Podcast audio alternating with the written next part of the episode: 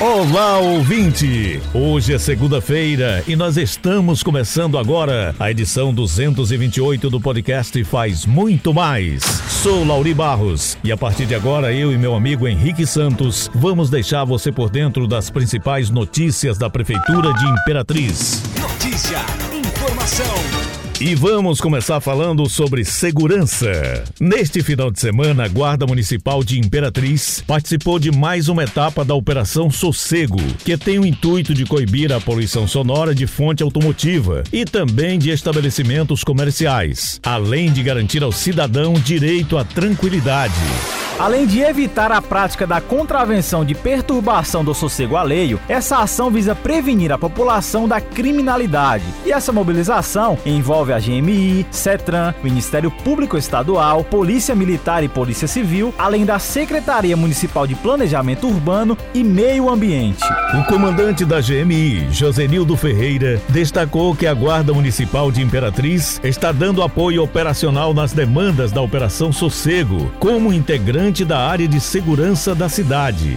Ele ressaltou que essas ações que estão sendo feitas nos finais de semana estão contando cada vez mais com o apoio da população. Conforme o coordenador-geral da CETRAN, Odislan Maciel, foram efetuadas 13 autuações por som automotivo, conforme disciplina o artigo 288 do Código de Trânsito Brasileiro. O supervisor de trânsito Raimundo Santos ressaltou que as ações de patrulhamento e intervenções viárias foram realizadas nos bairros Mercadinho, Beira Rio, entroncamento e no Centro Comercial de Imperatriz. E falando agora sobre cultura, neste sábado e domingo, a Prefeitura, por meio da Fundação Cultural, realizou o Festival de Marchinhas Carnavalescas 2022. O evento que ocorreu no Teatro Ferreira Goulart foi realizado de forma online por ocasião dos decretos municipais de combate à Covid-19. Durante os dois dias de evento, a banca julgadora, composta pelos membros da sociedade civil e do setor cultural, teve a responsabilidade de eleger a melhor melhor marchinha de 2022. E das 12 marchinhas classificadas para o festival, seis disputaram a grande final. E a marchinha vencedora, levando o troféu de primeiro lugar e 5 mil reais, foi Realeza, composição de Zeca Tocantins, interpretada por Anderson Camelo. Em segundo e terceiro lugar, ficaram as composições Me Dá o Anel e Quicadinha. E a composição Bumba Boinina foi a escolhida pelo júri popular. O pagamento da premiação foi realizado pela Prefeitura de Imperatriz por meio da Fundação Cultural, através do Fundo Municipal de Incentivo à Cultura.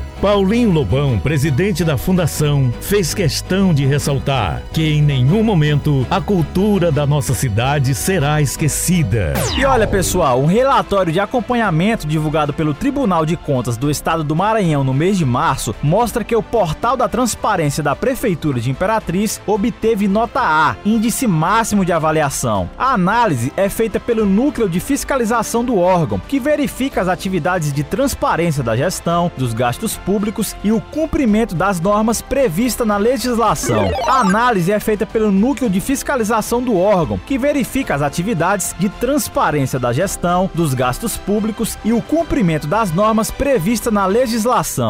Alguns critérios avaliados pelo TCE foram a disponibilidade de informações, como a receita e fonte de recursos, previsão de lei orçamentária anual, arrecadação, relatórios e informações atualizadas. Também foram analisadas as as despesas como valores dos empenhos, liquidação e pagamento, a classificação orçamentária, especificando a unidade orçamentária, função, subfunção e natureza da despesa. Mesmo com novos ajustes no critério de avaliação, conseguimos uma excelente nota e estamos empreendendo esforços para apresentarmos um portal da transparência com a melhor avaliação possível, destacou o controlador geral do município, Davi Cardoso.